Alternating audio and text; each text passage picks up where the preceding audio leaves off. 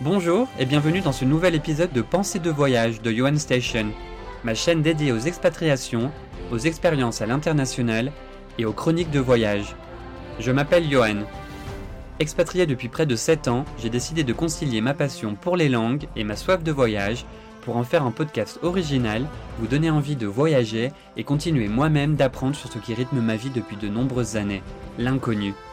De la curiosité à l'appréhension, de la peur à l'émerveillement, de la perte des repères à l'intégration, en passant par les rencontres, la réflexion et l'introspection, ce sont autant de phases et de sensations que vous nous dépeindre les globetrotters interviewés au fil des épisodes.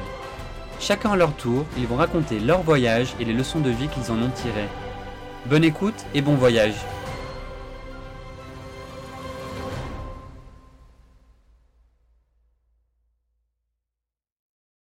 Et je reçois aujourd'hui Maxime qui va venir nous parler de son séjour aux États-Unis et plus précisément en Indiana. Salut Maxime, comment tu vas? Salut Johan, super bien et toi? Bah ça va très bien, merci. Je suis très heureux de te recevoir aujourd'hui, d'autant plus qu'on va parler d'un sujet qui me touche euh, beaucoup parce que c'est le premier séjour que j'ai réalisé euh, il y a presque dix ans, donc je pense qu'on avoir pas mal de choses euh, à se raconter. Donc pour rentrer dans le vif du sujet, euh, raconte-nous un peu ton parcours et voilà pourquoi pourquoi ces destinations en fait. Ouais, bien sûr. bah, pour parler un peu de mon parcours universitaire, bah, j'ai fait une fac en licence et puis j'ai eu la chance de faire un premier échange universitaire en Italie. je pense que c'est important de le préciser pour, pour la suite. Euh, et ensuite, euh, en master, euh, donc à l'IAE DEX, bah, j'ai été sélectionné pour partir dans l'Indiana pour faire un, échange universitaire lors de mon dernier semestre universitaire. Donc, c'est ça dont on va parler. Et donc, c'était à la fin de ta licence, non, début de master du coup C'était en master 2 euh, le dernier semestre, donc vraiment le dernier semestre de, cours de, ma vie. Euh, en fait, au début de l'année, euh, la, prof, la responsable du master nous convoque au premier jour et nous dit bon bah j'ai une bonne nouvelle pour certains élèves. On vient d'avoir un nouveau partenariat avec l'université de l'Indiana pour intégrer pour la première fois des élèves dans un programme d'échange. Euh, donc euh, quatre élèves seront sélectionnés euh, dans cette classe et dans une autre classe. Donc voilà, je vais recueillir les, les, candidatures et puis ensuite on va effectuer une sélection. Et donc moi, ni une ni deux, États-Unis, cours en MBA avec une bourse universitaire en plus pour financer une bonne partie des dépenses. Bah, j'ai pas réfléchi, j'ai levé la main et présenté mon, mon dossier dans, la journée ou presque. Euh, super excité de l'idée de découvrir quelque chose que je connais pas. Euh, je n'étais jamais allé aux États-Unis, visiter non plus.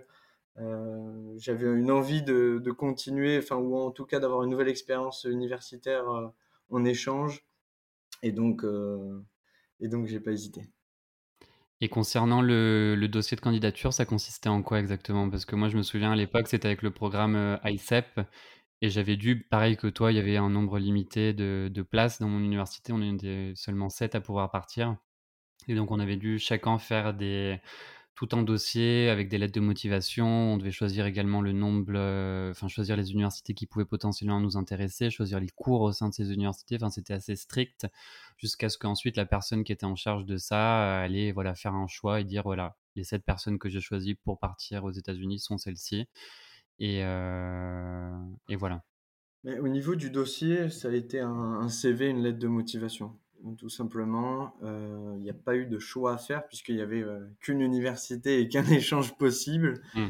Euh, donc c'était vraiment CV, lettre de motivation. évidemment, on était en seconde année de master, donc la responsable de master nous connaissait, les profs, le, le staff administratif, etc. Donc nous, nous connaissait déjà avec nos capacités.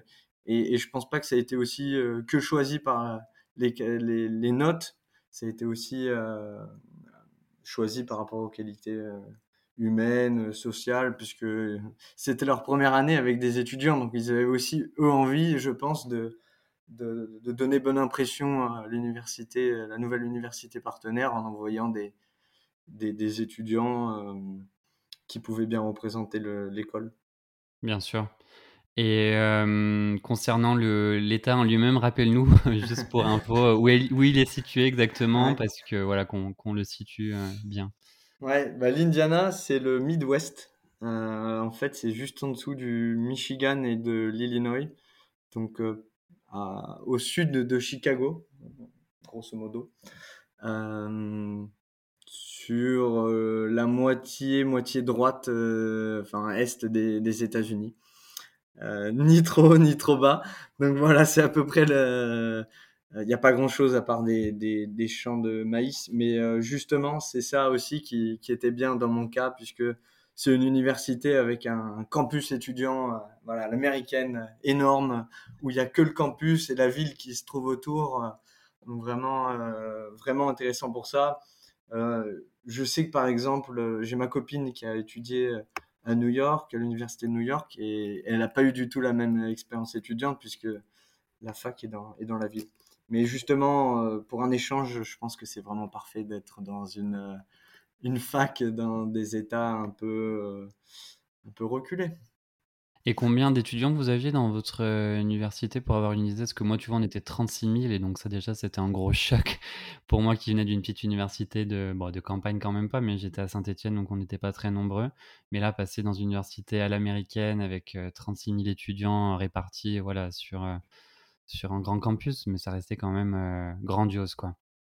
Oui, je crois que c'est aux alentours de 50 000 étudiants, mmh. avec les infrastructures qui vont avec. Hum, excuse-moi, je reviens un petit peu en arrière, mais concernant les, démarches que tu as dû effectuer pour pouvoir rentrer aux États-Unis, qu'est-ce qu'on t'a demandé? Parce que là aussi, c'était un parcours du combattant pour ma part. Voilà.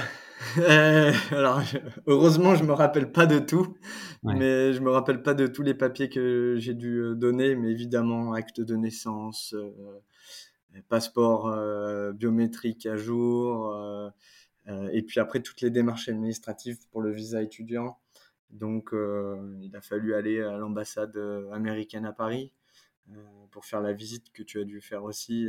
moment stressant, alors qu'en fait, bon, c'est juste pour les étudiants comme nous qui avons déjà tous les papiers, c'est juste une formalité, mais ça reste néanmoins stressant de voir qu'il y a des personnes juste devant nous qui se font refuser directement le, visa devant tout le monde. je ne sais pas si tu as eu, si as pu voir ça aussi, mais c'est assez impressionnant. Euh, et puis ensuite, ensuite euh, tout un tas de papiers, un gros dossier de papiers qu'il fallait amener euh, avec nous dans l'avion. Et évidemment, il m'en manquait un, donc j'ai fait un petit, un petit stage en douane à l'aéroport de New York à l'arrivée, c'est ça. Et du coup, ça s'est fini comment? Ça s'est bien fini, mieux que ce que je pensais. En fait, en me rendant compte, dans compte de, mon erreur dans la file d'attente, euh, j'ai euh, appelé mes parents, envoie-moi le scan euh, du papier directement. je vais essayer de me débrouiller comme je peux, mais il y avait un papier important que je n'avais pas. Ils l'ont vu, ils ont appelé le douanier et le policier pour me m'amener dans les bureaux de l'aéroport et puis me questionner un peu sur mon passeport, mon visa, savoir si je mentais pas. Mais bon, on a passé une heure, deux heures de, stress, quoi. Mais, je suis passé. C'est vrai que les, contrôles aux États-Unis sont loin d'être euh, faciles. Moi, je me souviens que bah, déjà, euh, voilà, à l'arrivée, comprendre leur accent, enfin, tu sors de l'avion, tel décalage horaire qui que, que, tu t'es pris en pleine figure. Donc, euh, rien que ça, c'est pas, pas facile. Mais si en plus, tu as affaire voilà, au, aux, douanes et à devoir justifier euh, de papiers que tu as ou que tu pas, je pense que ça, ça complexifie un peu la chose. Quoi. Mais c'est vrai que pour, euh, pour parler de, toutes ces démarches-là, moi à l'époque, étant donné que j'étais euh, encore bon, un enfant, entre guillemets, j'avais 20 ans, et pour moi déjà aller à Paris, me retrouver à l'ambassade dans un contexte qui était quand même assez strict, régulé et tout, ça, ça avait été super, super stressant, ça avait déjà été une étape. Et c'est vrai que même toute la partie du dossier, des lettres de candidature, ça en décourageait plus d'un. Donc je pense que là déjà la sélection était déjà assez, euh, assez difficile de ce point de vue-là. Et on se rendait compte en même temps, enfin en choisissant mes cours au sein des universités où je pouvais potentiellement euh, finir, on se rendait compte aussi des différences entre voilà, le système américain et, et le nôtre. quoi. Et, euh, et, une fois, une fois les, les contrôles passés, enfin tes premiers, tes premiers moments concrètement, bah, comment t'es arrivé jusqu'à l'université? Est-ce que tout était organisé, ficelé comme ça avait été le cas pour moi? Est-ce que, enfin, tu as quelqu'un qui t'attendait sur place? Non, du tout. Euh, en fait, je suis arrivé euh, à New York. J'ai passé quelques jours à New York pour commencer. Donc, c'est vrai que c'est quand même assez impressionnant directement c'est une autre, taille, quoi. C'est ça qui m'a le plus marqué. C'est euh, la, la, grandeur de tout, euh, même des places de parking, de tout, en fait. Tout est à une autre dimension. Euh, donc, après quelques jours à New York, j'ai pris un vol pour Indianapolis. et puis ensuite en, taxi jusqu'à l'université. Donc autant dire qu'il y a une heure de, de taxi en gros pour rejoindre l'université.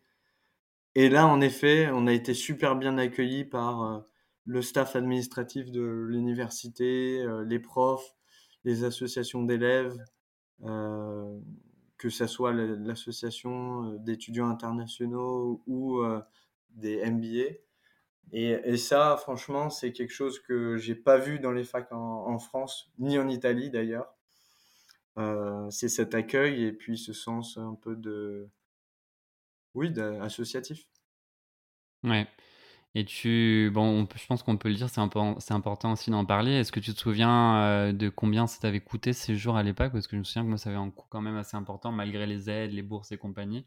Je crois que le semestre, pour ma part, en tout cas, il s'élevait à presque 4000 euros avant, avant de déduire voilà, les aides et compagnie, mais c'était quand même euh, voilà, c'était un coût différent de ce que tu pouvais avoir si tu partais en séjour Erasmus dans des pays européens, par exemple. Oui, euh, bah, en fait, euh, j'ai eu la chance et euh, avec mes, mes camarades de classe qui ont été sélectionnés avec moi d'avoir une bourse en fait au mérite d'Aix-Marseille Université. Alors je sais plus exactement le montant, mais qui a couvert largement les billets d'avion et peut-être un mois de loyer. et ensuite, ce qui, ce qui a fait qu'en fait le, le coût a été largement diminué. Euh, évidemment, vu que c'était un échange universitaire, j'ai pas payé le, semestre. Dans tous les cas, j'aurais pas pu, euh, vu le prix. Euh, donc finalement, je pense 4000 euros peut-être que j'ai dû dépenser. C'est vrai que c'est plus cher qu'en Europe, mais bon, c'est autre chose aussi.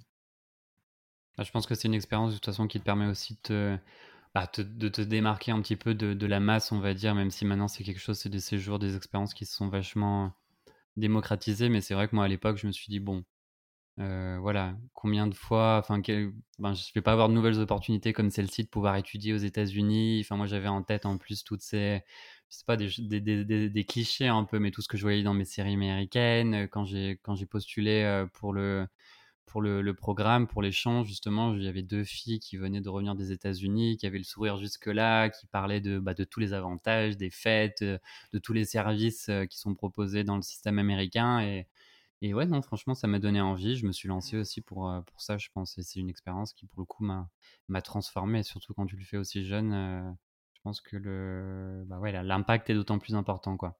Oui, c'est vrai qu'on ne l'a pas fait au même moment de, de notre vie. Toi, tu étais plus jeune que moi. Et, euh, et c'est vrai que j'avais déjà fait un échange universitaire, donc c'était pas vraiment la, la même approche. Mais, euh, mais forcément, cette opportunité, j'ai pas, je pouvais pas la manquer euh, pour, pour les mêmes raisons que toi. Et, et c'est vrai que je me sentais ensuite, à la après mon échange universitaire, beaucoup plus prêt à travailler en, en anglais, mais surtout dans un contexte international, euh, beaucoup plus qu'après mon premier échange universitaire. Bien sûr. Et, euh, et concernant les, bah, les cours, le système en lui-même, quel cours tu, tu, tu, suivais sur place? Est-ce que c'était un équivalent de ce que tu avais en France, j'imagine? Ouais, en fait, plus ou moins. Euh, vu que le système est différent, et surtout dans le commerce, dans la business school où j'étais, en fait, j'étais en master 2 et là-bas, l'équivalent, c'est le MBA en fait. Euh, sauf que le MBA, c'est un autre concept. Euh, la plupart sont plus âgés parce qu'ils ont quelques années d'expérience euh, de travail. Euh, donc euh, la moyenne, je pense, d'âge, c'était aux alentours de 28 ans. Et moi, j'avais j'avais 23 ans, quoi. donc déjà, il y avait un décalage d'âge, ce qui était cool parce que ça rendait le l'expérience un peu challengeante. voilà, c'est pas notre comparatif, c'est des gens qui ont déjà travaillé plusieurs années dans des boîtes, euh, qui ont souvent déjà des responsabilités et qui essayent de, passer un, cap supérieur. Donc, euh, c'était hyper challengeant. Au niveau des cours, euh, j'avais pris pas mal de cours qui ressemblaient, donc commerce international, entrepreneuriat social, entrepreneuriat, et le dernier, c'était oui, stratégie d'entreprise. Donc, finalement, pas grand chose qui changeait. J'avais énormément apprécié le cours de, d'entrepreneuriat social euh, qui avait été d'ailleurs donné par, euh, par une professeure belge. Et, euh, et non, c'était vachement. C'est une autre approche de travail pour moi. Et tu avais combien de cours au total? Combien d'heures de cours par semaine? Ouais, pas beaucoup. en fait, j'avais 4 heures de cours 4 fois par semaine. Donc ça fait 16 heures au total, il me semble. Mais franchement, euh, il fallait au moins le double de travail à la, à la maison ou presque. De préparation de cours, de lecture, de, euh, d'études de cas et ensuite de révision. Peut-être pas le double, mais pas loin. Donc euh, on n'avait pas cours le vendredi, donc le vendredi toute la journée c'était ça, quand je me levais. Ouais, non, moi aussi, je l'ai ressenti comme ça. J'avais plus ou moins la même chose que toi. J'avais quatre cours par euh, semaine et je crois que j'avais peut-être même moins d'heures de cours que toi. Je me souviens d'un total de 12 heures par semaine. J'avais un cours d'italien, un cours d'espagnol et des cours de, d'économie. Et c'est vrai que les, les deux premiers mois pour moi étaient difficiles parce que le niveau était bas, mais je m'en suis rendu compte que plus tard. Mais quand je suis arrivé, que j'ai dû commencer à rentrer dans le système, on me demandait quand même beaucoup de travail à la maison, de lecture, comme tu disais, de, ben, de, préparation surtout en, langue, mais aussi en économie, où j'avais beaucoup de, voilà, de, des livres à lire, d'exercices à, faire corriger, à, rendre, etc. Ça, ça me, prenait un temps fou. C'était, c'était stressant pour moi. Je m'étais mis beaucoup de pression. Je me suis dit, mais punaise, je suis pas, je suis pas venu ici pour ça. Enfin, je m'entendais pas autant de, de travail. Et au final, euh, voilà, en me, me, calmant un petit peu, en me rendant compte que le niveau était quand même assez bas, même en économie, où la plupart des, euh, devoirs étaient euh, sous forme de QCM, donc pour moi c'était quand même un peu, plus, simple. Il y a toute une partie que tu pouvais faire à la maison, que tu pouvais faire corriger par des étudiants qui étaient euh, en avance sur toi, qui avaient 2-3 ans de plus que toi, et ensuite rendre ces, devoirs-là, donc j'étais sûr d'avoir la note maximale, et du coup, voilà, les devoirs de fin ou de milieu de semestre étaient tous sous forme de de QCM et les rares fois où on avait quelque chose à, écrire, un peu de rédaction, c'était vraiment 10 lignes quoi, où il fallait commenter en graphique. Et ça, même moi, j'étais choqué parce que pour certains Américains, ça semblait euh, quasi, euh, quasiment trop. Et pour moi, qui venais en plus dans, dans le cursus littéraire, c'était vraiment euh, bah, insuffisant ou en tout cas minimal comme, comme charge de travail. Et, et, ce qui m'avait étonné aussi, ben, en langue, pareil, le niveau était très bas, d'autant plus que les étudiants étaient entre guillemets forcés de suivre un cours de langue en parallèle dans notre cours. Donc, par exemple, certains prenaient un cours de biologie qui les intéressait, mais le cours de biologie allait avec un cours d'italien. Donc, même s'il n'y avait aucun rapport, ils étaient forcés de suivre le cours d'italien. Donc, on va dire que voilà, ils, mettaient pas beaucoup de, ils se forçaient pas beaucoup pour, ben, pour, pour réussir ou pour apprendre dans ces, dans ces cours-là. Et, et un autre point aussi que je voulais aborder, c'était le, le, côté un peu client que j'ai trouvé un peu dans le système où ben voilà quand tu avais quand besoin d'aide, donc forcément les profs étaient vraiment là pour toi, tu sentais qu'ils voulaient pas que tu, tu ils voulaient que tu passes voilà l'année supérieure, que, que tu obtiennes des notes satisfaisantes, donc il y avait toutes ces office hours, on va dire, qui mmh. proposaient pour que tu viennes les voir en one-to-one et que tu puisses voilà, progresser, au point que des fois c'était vraiment forcé. Enfin voilà, il y avait des choses vraiment très très simples, trop simples et qui étaient données aux étudiants qui étaient quand même assez, pour certains, médiocres et qui ont pu voilà, passer, avoir des notes satisfaisantes. Où moi je me disais, on le verra peut-être pas dans notre système européen ou système francophone. Donc il y avait ce côté un peu des fois presque clientélisme où je me disais, bon, voilà, ils ont payé, donc du coup, ils sont forcés un peu de, réussir le, leur, système. Enfin, moi, c'est un peu la vision que j'avais à l'époque dans, cette université-là, en tout cas. C'est vrai que c'est pas forcément le, ressenti que j'ai eu. Mais euh, pour revenir sur ton premier point, en effet, c'est très impressionnant au début la charge de travail euh, à, la maison qui, doit, qui est attendue de toi, en fait. Euh, mais je pense que c'est la découverte du système. ici, en, France ou en Europe en général, on, fait beaucoup de cours et, un peu moins de travail à la maison. Et là, c'est plutôt l'inverse. On fait peu de cours et, beaucoup de travail, de préparation à la, maison. C'est plus indépendant comme, comme, comme étude.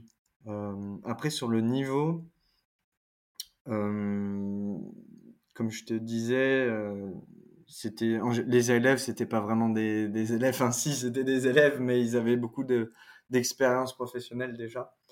Donc, donc le niveau était, était très correct.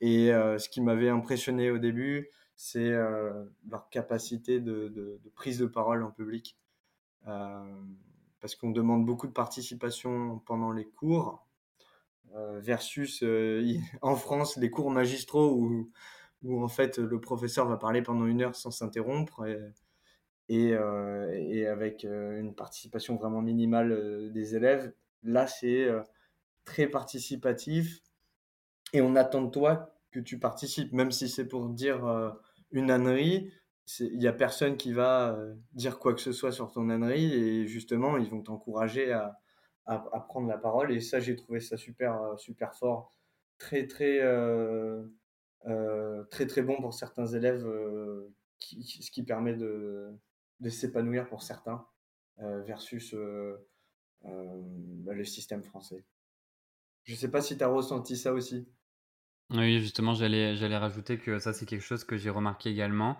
À la fois parce que moi, quand je suis arrivé sur place, j'avais 20 euh, ans, et encore une fois, je venais d'un contexte différent du tien. Je venais de, en plus d'un, contexte euh, rural, entre guillemets. Donc, déjà pour moi, bah, prendre l'avion, aller aussi loin, aller aux États-Unis, arriver dans ce contexte-là, et en plus me retrouver dans des cours où voilà, on me demandait de, beaucoup participer. J'étais à l'époque encore euh, assez, assez timide justement, ça, a été, ça a été un peu une douche froide, mais ça a été positif justement parce que je me suis rendu compte des différences avec notre système à nous, où comme tu le disais, ben l'expression orale est un peu mise de côté, et là-bas, là-bas justement, même dans les cours d'amphithéâtre, où on était des fois dans les cours d'économie peut-être presque 200, tu, voilà, les, gens prenaient la parole, ou en tout cas ils étaient incités à le faire, ou dans des cours après en, plus petit comité ou en plus petits effectifs que j'ai suivis, par exemple en cours de, de, college writing, où voilà, on était amené à écrire des, des, euh, bah, des, des, des, récits, des, euh, des dissertes sur différents sujets et à les lire devant toute la classe.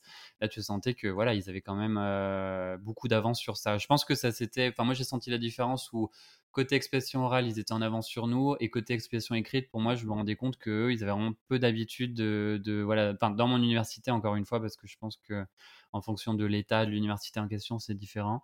Mais dans la mienne, il y avait beaucoup de difficultés, euh, même dans des cours justement d'économie ou des voilà où le niveau était quand même un peu plus élevé, beaucoup de difficultés à s'exprimer, à rédiger, euh, à l'écrit. Mais à l'oral, voilà, aucune aucune difficulté en effet.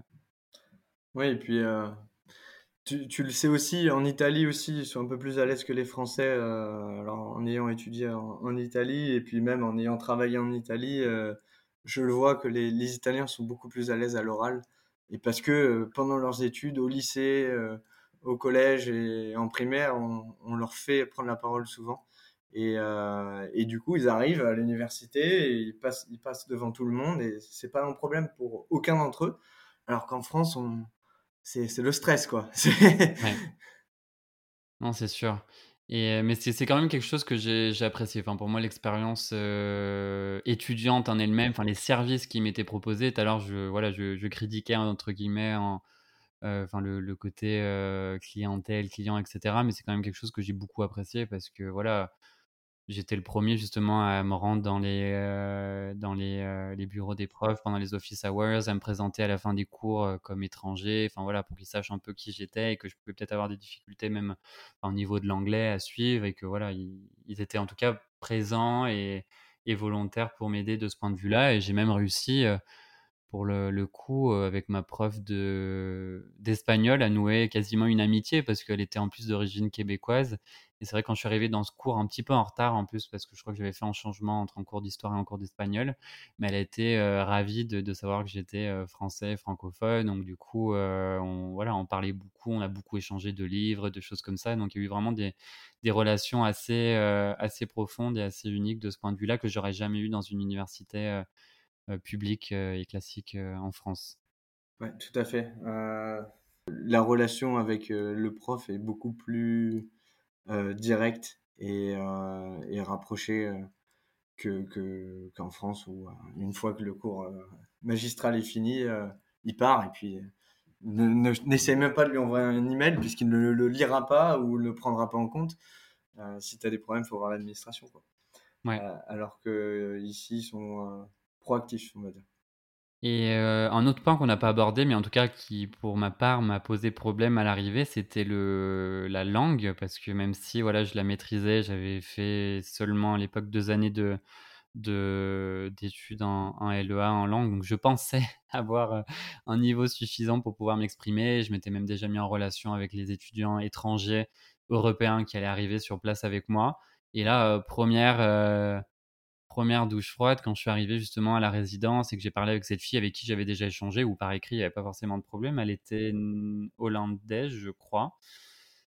Et euh, là, je comprenais ce qu'elle disait, mais ça avait du mal à sortir.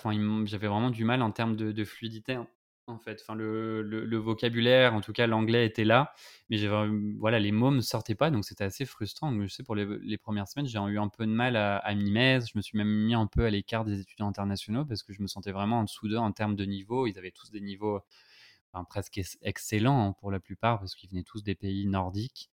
Et euh, donc voilà, pour moi au début, les, premiers mois de ce point de vue-là ont été assez, euh, assez difficiles jusqu'aux premières rencontres avec les Américains où forcément au bout d'un moment la langue se, délie.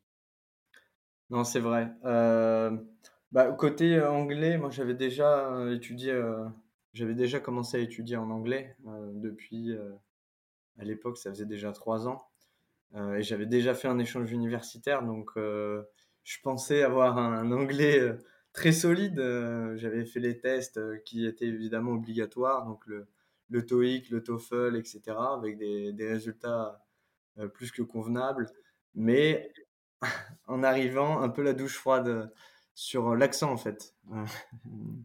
Autant dire que j'ai un accent anglais, mais à l'époque, enfin un accent français en anglais, mais à l'époque encore plus prononcé.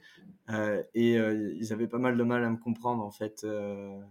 Et, euh, au début, je me disais non, mais écoute, euh, s'ils ne comprennent pas alors que j'ai un bon anglais, c'est de leur faute. Et, j'ai compris que euh, c'était pas qu'une question d'accent, c'était une question de prononciation.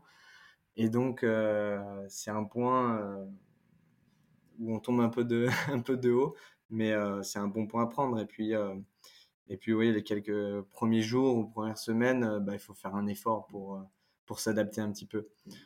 et forcément, euh, pendant les cours, il y a beaucoup de prises de parole en public. Euh, c'est un peu intimidant.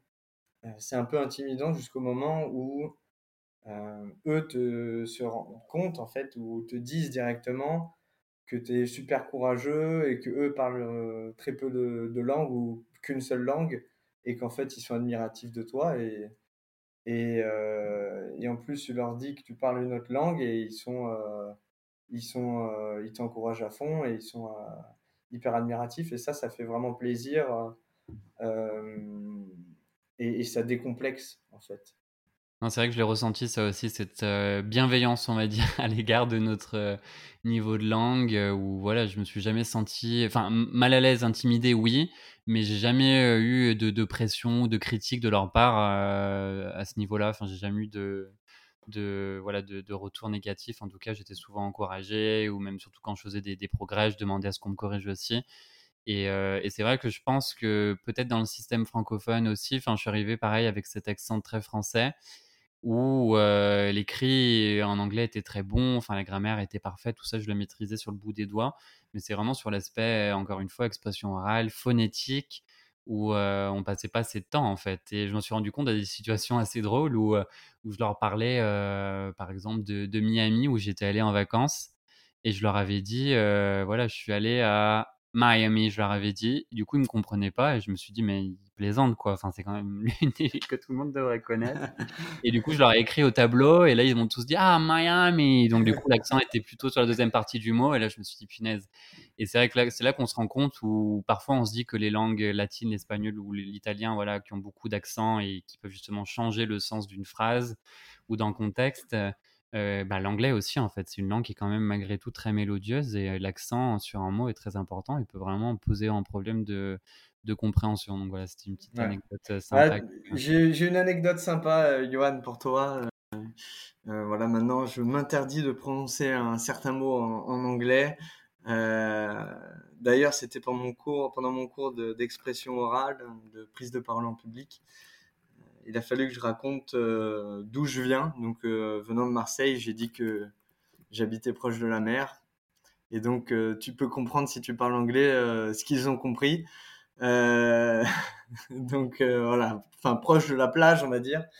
Et donc, je m'interdis maintenant de dire le mot plage en anglais suite à, ce, cet événement Ça, traumatisant. C'est souvent un exemple qui est donné pendant les cours d'anglais, mais en tout cas, il est, il est, c'est, en tout cas, c'est intéressant d'y travailler. Moi, je sais qu'ensuite, j'avais passé beaucoup de temps, peut-être moins aux États-Unis et plus en Australie, mais à la suite de ça, j'ai passé beaucoup de temps à travailler un peu mon accent, à force qu'on me corrige aussi. Enfin, il y a des il y a des, des, enfin, des, des, exercices très légers, très faciles à faire qui peuvent déjà améliorer l'accent, enfin des, des broutilles, mais on sait que le H et le R français, c'est vraiment un problème pour nous. Donc déjà travailler ça, je pense que c'est quelque chose qui est, assez simple et qui permet déjà d'améliorer un peu la prononciation et l'accent. quoi.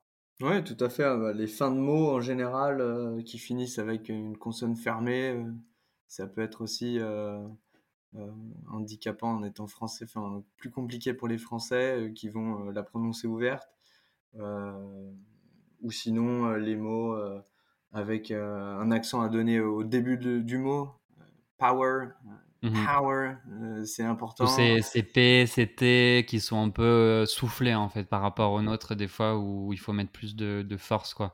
Mais c'est vraiment quelque chose sans le savoir. Moi j'avais un, ami justement, un pote, on va y venir sur la, la question des, bah, de l'intégration et des rencontres, mais j'avais un, un ami dans mon cours d'italien justement qui était voilà bilingue de naissance américano-salvadorien et qui étudiait aussi le français et l'italien et du coup qui était très bon et s'intéressait à toute cette partie de phonétique et donc il m'expliquait un peu euh, enfin toutes ces toutes euh, petites choses ces petites règles qui pouvaient m'aider il me corrigeait beaucoup en me disant bah tu vois là le, le, D comme tu l'as fait c'est plutôt un D euh, français on le fait plutôt comme ça en, en anglais plutôt comme ça en espagnol donc c'est vrai que c'est des c'est bon il faut, faut s'y intéresser mais la phonétique je pense que c'est l'une des parties les plus importantes dans l'apprentissage d'une langue quand on veut avoir un bon niveau encore une fois oui, c'est important. Euh, c'est pas. Alors, c'est essentiel jusqu'à un certain point, on va dire, jusqu'au moment de se faire comprendre pour moi, euh, ou plus que de se faire comprendre, de bien se faire comprendre et passer à un niveau. Toi, tu es dans la, dans la recherche de, de, l'accent parfait, ce qui n'est pas, pas forcément mon cas, même, même si je, le parle tous les jours euh, de par, de par bah, ma copine qui est anglophone. Mais, euh, mais, euh, mais oui, c'est important. Et, c'est euh, vraiment quelque chose que je pensais ne pas être aussi important que ça et je suis tombé de haut. Et justement, bah, pour aider à améliorer notre accent, bah, les rencontres ont beaucoup joué. Enfin, pour ma part et pour toi aussi. Donc, qu'est-ce que tu as pu ressentir à ce niveau-là en termes bah, de d'approche en fait? Est-ce que tu les as trouvées plutôt faciles d'approche? Comment as pu comment tu décrirais en fait les amitiés que tu as pu nouer avec les Américains? Ouais, bah moi, en, fait, on a eu la chance, euh, on était quatre à partir, on a eu la chance euh, dans les quatre d'avoir quelqu'un qui était déjà parti euh, pendant, en fait, son bachelor aux États-Unis, avec une bourse d'athlète, et, et, donc qui connaissait quelqu'un à l'université, un Français, qui était lui-même athlète, et donc on a rencontré cette personne. Et donc, on a noué directement une amitié avec euh, lui et puis avec euh, ses amis euh, qui étaient tous américains. Lui était parfaitement intégré. Ça faisait six ans qu'il était aux États-Unis à la fac là-bas, plus ou moins. Et, donc, il avait déjà un groupe d'amis. Et en quelques jours, on passait beaucoup de temps avec eux pour sortir, et traîner avec eux. Donc l'intégration hyper facile grâce à ça. C'est vrai que c'est un, peu un coup de chance. Au-delà de ça, il y avait aussi évidemment les, les autres internationaux. donc on était peu dans les étudiants MBA, donc on était forcément ensemble aussi. Donc ça, ça a aidé. En cours, on a moins fait de, potes euh, parce que voilà, différence d'âge, on n'a pas forcément les mêmes intérêts. Euh, eux, c'est sont un peu plus dédiés à ça que, ou en tout cas à ces cours-ci que, que, nous. Et, euh, ils avaient parfois déjà des vies de famille à côté, donc il, fallait, voilà, c'était d'autres rythmes. Donc on a eu cette chance. Et après, à partir de, là, rencontre après rencontre, ça s'est fait très très vite il y a peu de problèmes d'adaptation. Euh, parce qu'on a eu ce petit coup de chance pour nous lancer rapidement. Après, c'est vrai qu'il y avait l'association étudiante, euh, hyper accessible et euh, très active, qui en fait avait un local et qui nous a permis de faire plein d'activités, des soirées, des, des, débats, des discussions, des sorties. donc vraiment pas de, de problème de ce côté-là. C'est vrai que bah, moi, je l'ai ressenti peut-être un peu différemment au début, mais aussi parce que justement, euh, bah, j'ai pas eu peut-être cette chance de, connaître quelqu'un qui était déjà sur place, qui s'était déjà bien intégré, pour l'anglais peut-être aussi, mais où j'ai mis du temps à nouer euh, mes premières relations avec des Américains, autant échanger avec eux, enfin les premiers que j'ai rencontrés via justement les associations, via le, euh, le, le, dorm, en fait, la résidence où je où j'étais. Donc là, j'ai pu beaucoup échanger. Il y avait des petites, voilà, des, des des soirées, des, expériences qui étaient organisées avec les étudiants d'échange. Mais euh, avec les Américains, euh, au début, j'ai ressenti un peu de, enfin, beaucoup de sympathie, de bienveillance lorsqu'il s'agit de, bah, de t'aider euh, dans les, dans les cours, dans les, les, les, devoirs à la maison, la paperasse, enfin, tout ce qui peut être amené, enfin, lié à l'intégration en elle-même. Mais après, quand il s'agissait voilà, de, de, créer quelque chose d'un peu plus profond, enfin, tu vois, des, je sais pas, euh, aller au, cinéma, enfin des, relations vraiment des amitiés plus profondes, j'avais du mal, je ressentais un peu plus de ce côté un petit peu superficiel de leur part où je me disais bon en fait voilà ils sont là pour pour m'aider dans les cours, mais dès qu'il s'agit de faire quelque chose de plus concret, vraiment voilà que, que des amis feraient entre eux entre, guillemets, ils n'étaient pas pas forcément là. Et c'est vrai que c'est arrivé surtout à partir du, moi je suis arrivé fin août et c'est surtout à partir du mois de, on va dire, euh, d'octobre où j'ai commencé à faire mes premiers potes. Où jusqu'à voilà les premiers temps, je suis resté beaucoup avec les étudiants d'échange avec en, francophone. Et après, je me suis dit bon, il faut quand même que je que j'essaye de lier avec les locaux. Et j'ai eu la chance de bah, d'être euh, voilà de rencontrer cette euh, cette américaine texane qui était dans mon cours d'espagnol et qui, dès le premier jour, elle m'a dit bah, si tu as besoin d'aide, pas de souci, euh, je suis là. Donc au début, elle me collait un peu. Je me disais, ah, punaise, mais qu'est-ce qu'elle veut? Enfin, j'étais pas forcément très, très ouvert à l'époque. Et au final, je me suis dit, mais en fait, tu as de la chance, euh, tu as quand même une américaine, une, voilà, une locale qui s'intéresse à toi, qui veut passer du temps avec toi pour euh, plus que justement juste voilà, les, les cours. Et, et, donc, au final, on a fini par venir vraiment de, de bons potes, en fait, un peu un peu le, le pote ou la pote que tu appelles euh, tout le temps, avec qui tu passes tout ton temps, enfin qui m'emmenait euh, quand j'avais besoin de faire des courses, qui m'emmenait à l'aéroport parce qu'elle avait une voiture, euh, voilà, elle avait un appareil photo, enfin des délires, vraiment des bons délires de pote et qui a su justement m'apprécier malgré toutes ces différences, malgré mon, mon niveau d'anglais assez bancal à l'époque. Et du coup ben, ça m'avait beaucoup touché, on a noué vraiment une belle, une belle amitié au point que au deuxième, pendant le deuxième semestre j'étais même allé dans son dans ce qu'ils appelaient le, le cabin, le, sa maison, sa résidence. cabane. Ouais, cabane au bord du lac. Ou ouais, exactement, au centre du Texas, euh, où elle allait pendant le spring break, ou voilà, dès qu'il y avait des vacances. Et c'était vraiment une petite maison, euh, une petite maison sympa au bord d'un lac, un petit chalet en fait, où pareil, on a eu voilà, des bons, euh, de bons délires de potes, on allait sur lac, enfin, c'était vraiment des, de très beaux moments. Et, euh, et, voilà, et après, de fil en aiguille, elle aussi avait des, amis qu'elle me présentait, d'autres qui étaient celui dont je parlais tout à l'heure, qui était en cours de langue avec moi, avec qui ensuite je suis allé au centre, euh, enfin, au, centre des, sports, au gymnase, parce que voilà, le sport avait une place importante aussi pour les, euh, pour les Américains, donc, donc du coup, voilà, j'ai réussi à m'intégrer aussi de cette façon-là. Ouais, tout à fait, mais je pense qu'ils sont beaucoup plus ouverts aux échanges même en fait à rencontrer des, des gens. ça doit être culturel les Français sont fermés aux deux premiers abords, mais une fois qu'on est rentré, c'est de suite plus facile. Et là, c'est peut-être l'inverse, tu vois, selon moi, culturellement c'est très facile de faire une première rencontre avec eux. Mmh. Par contre, pour devenir ami, c'est ça demande du temps. c'est autre chose. C'est juste autre chose. C'est une culture différente. Je pense que c'est vraiment un autre monde. C'est pas, c'est pas comparable. Le contexte est différent.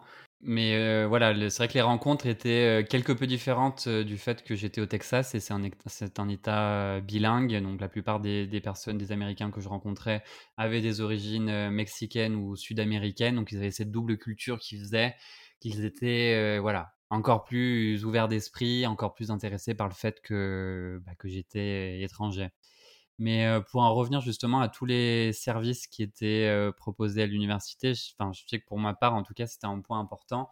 Et c'est ce qui m'a le plus bluffé, entre guillemets, quand je suis arrivé sur place. Enfin, des, aussi bien des, voilà, en partant des ordinateurs où ils avaient des, des Macs incroyables, énormes dans les bibliothèques, que par les bibliothèques elles-mêmes, où je me souviens que pour ma part, justement, le campus était immense, c'était un village, en fait, où au début, j'avais presque besoin d'une carte, parce qu'à l'époque, c'était en 2012, 2013, donc euh, même Google Maps et toutes ces apps, elles n'étaient pas encore non plus au top, et euh, même les téléphones, donc du coup, euh, voilà, même ça, ça m'a impressionné, les, les, les, bibliothèques étaient ouvertes 24 heures sur 24, tu pouvais aller même au milieu de la nuit. Les dining halls, comme ils les appelaient, donc toutes ces réfectoires, ces self-service, on en avait quatre différents pour les véganes. il y avait des, euh, services et de, la nourriture, euh, enfin des, des, menus assez euh, adaptés ou différents en fonction. Et jusqu'au bâtiment où voilà, on avait vraiment un bâtiment par matière, donc le bâtiment des langues, le bâtiment d'économie, ensuite avec tous les, les bureaux d'épreuves qui se trouvaient à l'intérieur sans parler du, du rec center euh, où là c'était voilà le, centre sportif où on allait euh, on allait tous où il y avait aussi bien jacuzzi que terrain de basket terrain de foot euh, le, terrain pour courir au dessus enfin c'était vraiment des, des structures monumentales quoi. Enfin à la grandeur des États-Unis on va dire. Ouais c'est sûr c'est bluffant. Le rec center c'est enfin les rec centers dans le cas de l'université d'Indiana c'est exceptionnel en termes d'infrastructure c'est trois énormes gymnases avec euh, huit terrains de basket euh, avec une piste autour, les, deux piscines olympiques avec le plongeoir 10 mètres. Euh, et en plus, on te prête tous les équipements que tu as besoin, que ce soit pour jouer au tennis, au squash. Enfin, il y, a, tout en fait. Il y a, tous les sports que tu veux faire. La salle de musculation, tu tu vois même pas la, fin tellement elle est, grande. Et puis tu te dis, il y en a trois comme ça. C'est quand même assez bluffant.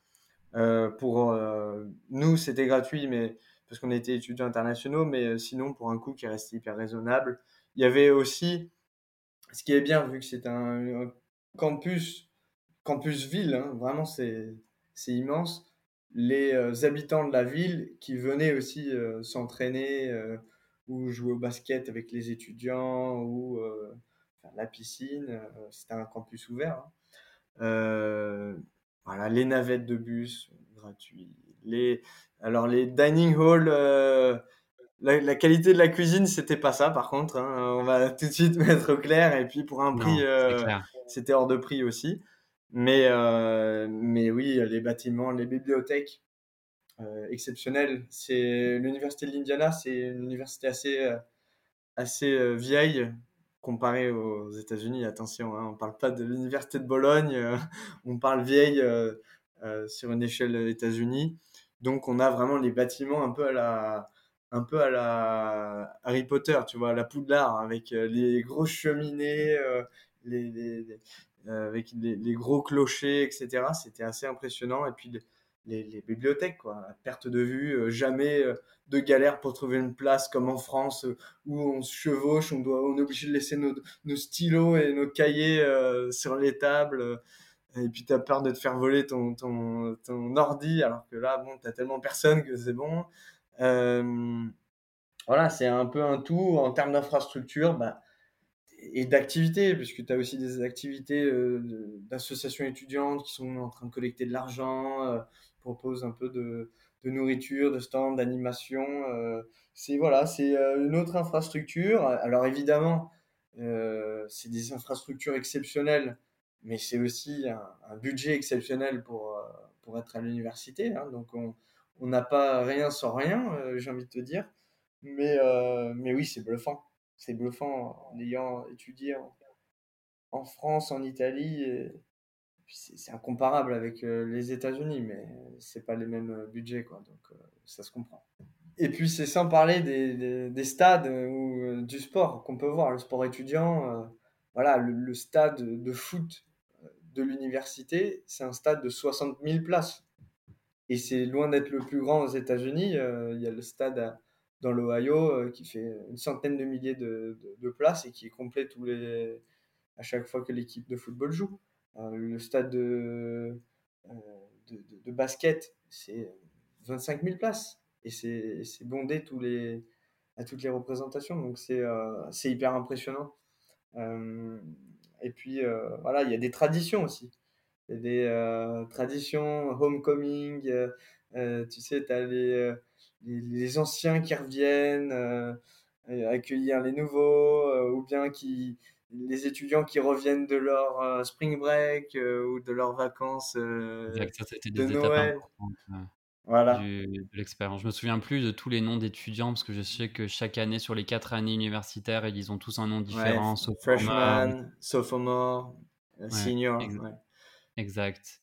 Mais en tout cas, non, en effet, les, les, moyens qui sont mis à ta disposition, les services sont vraiment colossaux. Et même moi qui n'étais pas très sportif, hein, coup, ça donne vraiment envie de, de, faire du sport. Mais je voulais en revenir aussi au fait que, enfin, moi, c'est comme ça qu'ils me l'ont présenté à l'époque. Donc, du coup, forcément, le coût des études pour eux est vraiment énorme par rapport à ce qu'on a payé nous. Donc, c'est beaucoup plus important mais il m'expliquait aussi qu'en fait c'était la seule voie, euh, la seule issue possible. En fait, c'est pas comme chez nous où tu as ben voilà, l'université publique, tu as les écoles euh, privées, les écoles de commerce, les BTS, machin.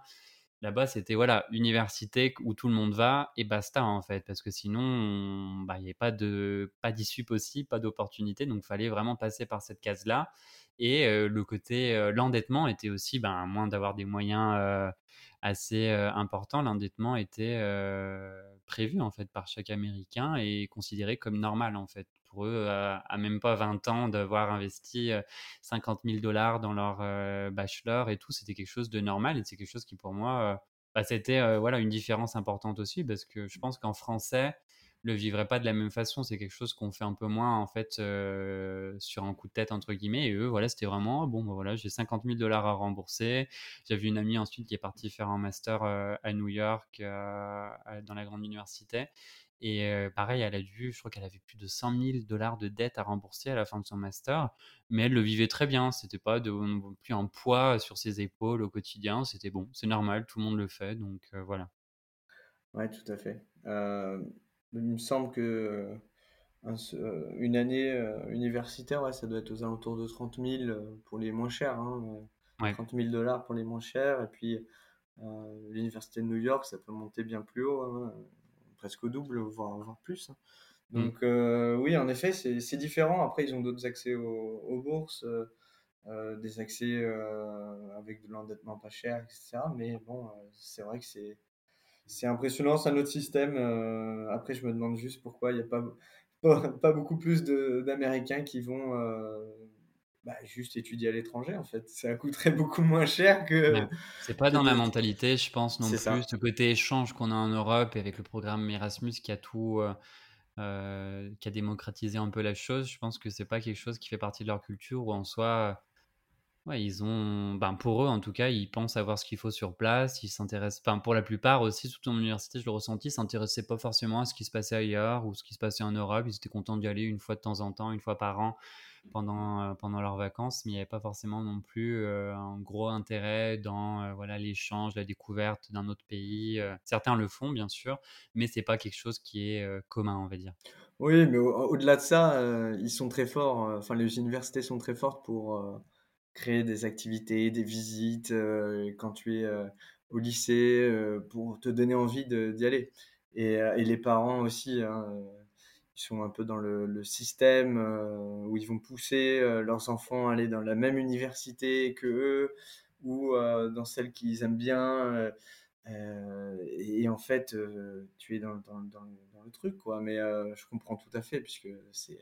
C'est grandiose. Franchement, on passe du, bon temps aussi. Hein. C'est, faut, faut, le dire que pour moi, c'était une super expérience et j'imagine que pour toi aussi. Donc, je comprends tout à fait qu'ils veuillent aller à la fac aux États-Unis et que de, des Français veuillent y aller aussi, même si des études sont gratuites ici. Quoi. Je pense que pour quiconque a l'opportunité de faire une expérience comme ça, il faut vraiment sauter sur l'occasion parce que c'est c'est ouais, c'est vraiment unique, c'est difficile à expliquer, c'est vraiment euh, c'est assez semblable quand même à ce qu'on voit un peu dans toutes ces séries, hein, le côté euh, le côté fête, le côté euh, voilà les services qu'on a mentionnés. il n'y a pas que des clichés, il n'y a pas que des clichés, c'est sûr. non, non, il n'y a pas que des clichés. Justement, euh, un point qui pourrait intéresser plus dans les, fêtes. Est-ce que de ton côté, tu as pu en faire? Parce que moi, j'étais assez bloqué de ce point de vue-là, parce que j'avais pas 21 ans à l'époque. Et donc, comme dans certains États, l'âge légal est, fixé à 21 ans, j'ai pas pu, euh, soit en rentrant dans les bars ou dans les soirées, voilà, on, me mettait une croix sur la main pour indiquer que je pouvais pas consommer d'alcool. Enfin, c'était assez strict de ce point de vue-là. Est-ce que toi, tu as pu voilà, euh, rentrer dans certaines associations ou faire certaines fêtes en grande pompe à l'américaine?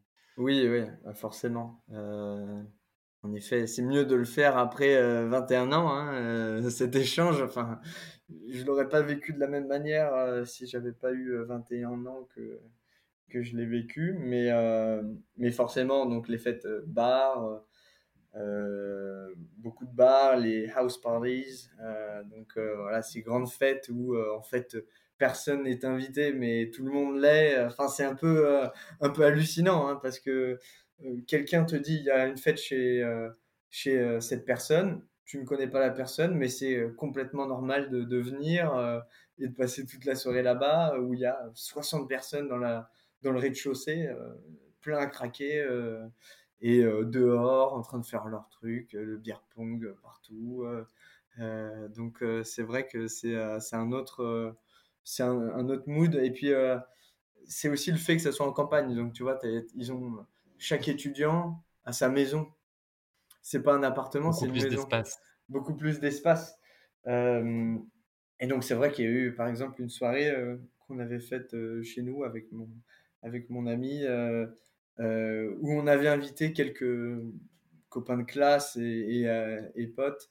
Et, en fait, on s'est retrouvé avec le, triple de, personnes que, qu'on pensait avoir invité très rapidement parce que chaque personne ramène deux trois personnes sans demander euh, arrive un peu à l'heure qu'ils veulent euh, ils ont déjà ils sont déjà passés par une ou deux soirées ils arrivent à 1h du matin et ils repartent parfois tu croises quelqu'un que tu connais pas euh, chez toi mais bon c'est comme ça voilà ça, ça fait partie, je pense, ça fait partie vraiment de, de l'expérience aussi, ces, ces, grandes fêtes à l'américaine. C'est quelque chose que, pour le coup, j'ai pas connu.